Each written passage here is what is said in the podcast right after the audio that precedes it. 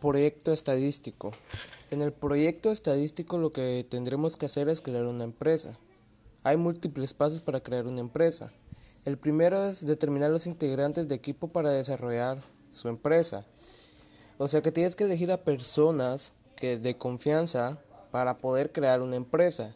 Y por ejemplo tus papás, algún amigo cercano que sepas que te podría ayudar y los tienes que poner todos en un, en un tipo de infografía.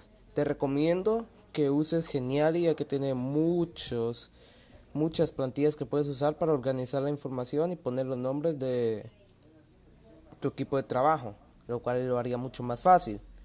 Ahora, después de eso tienes que desarrollar como mínimo tres opciones de nombre para tu negocio en línea. Para empezar, ya debiste haber elegido el qué es lo que vas a vender. Después de haber elegido qué es lo que vas a vender, vas a elegir qué nombre le vas a poner a tu empresa. Tu nombre lo mejor es que sea corto, fácil de aprender y que tenga que ver con lo que vayas a vender. Porque no le vas a poner tacos deliciosos a un lugar de hamburguesas. Tienes que poner algo que sea fácil de recordar, que sea simple y que tenga que ver con tu empresa.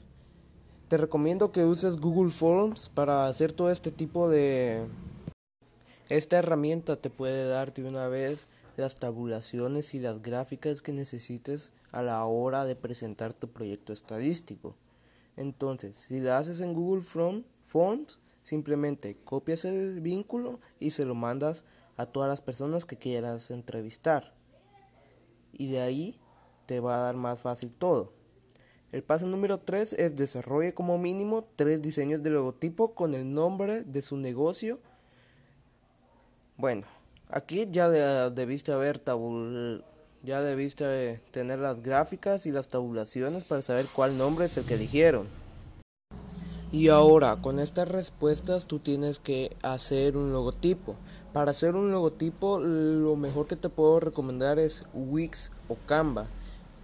Porque estas a la hora son especiales para hacer logotipos. Porque a la hora de, por ejemplo, hacerle zoom a la imagen, esta no se va a pixelear. Si intentas hacerlo en herramientas como Photoshop, sí se puede pixelear.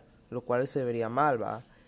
Mm, entonces, crea varios modelos, también dependiendo conforme, a lo que vayas a vender, y pones el nombre de tu empresa con el logotipo y se lo mandas también en Google Forms a cualquiera que tu grupo de segmentación.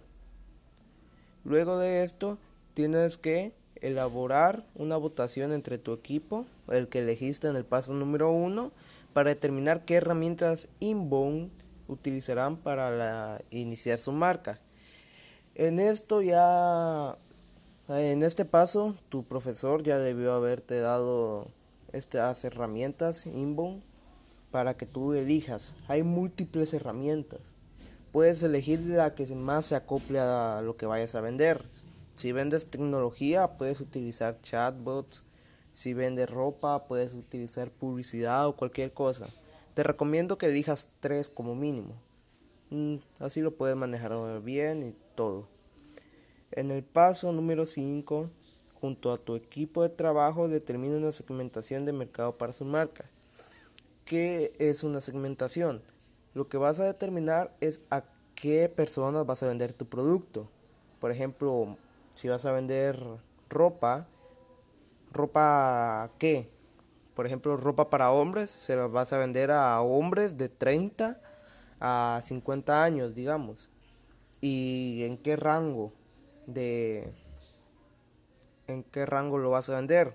¿Lo vas a vender solo en tu ciudad, solo en tu pueblo, solo en tu departamento, solo en tu país? ¿Lo vas a vender de forma internacional? Eso es elegir una segmentación. ¿A quiénes vas a vender? y en dónde vas a vender.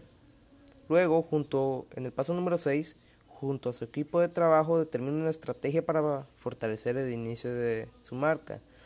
Lo más difícil a la hora de crear una empresa es iniciar. Entonces tienes que determinar cómo van a iniciar una estrategia con tu equipo de trabajo para poder iniciar de la mejor manera posible. Puedes, por ejemplo, comprar publicidad, empezar en el sitio web o en redes sociales o en algún tipo de cosa que sepas que puedas manejar y que te va a ayudar a iniciar de manera fuerte para no perder dinero. En el paso número 7, desarrolla tres tipos de material de marketing. Aquí vas a tener que utilizar tus herramientas inbound o cualquier otra cosa y crear herramientas para marketing que te van a servir a la hora de intentar vender tu producto. Esto es un paso muy importante. Así que enfócate muy bien en elegir qué tipos de material de marketing vas a utilizar.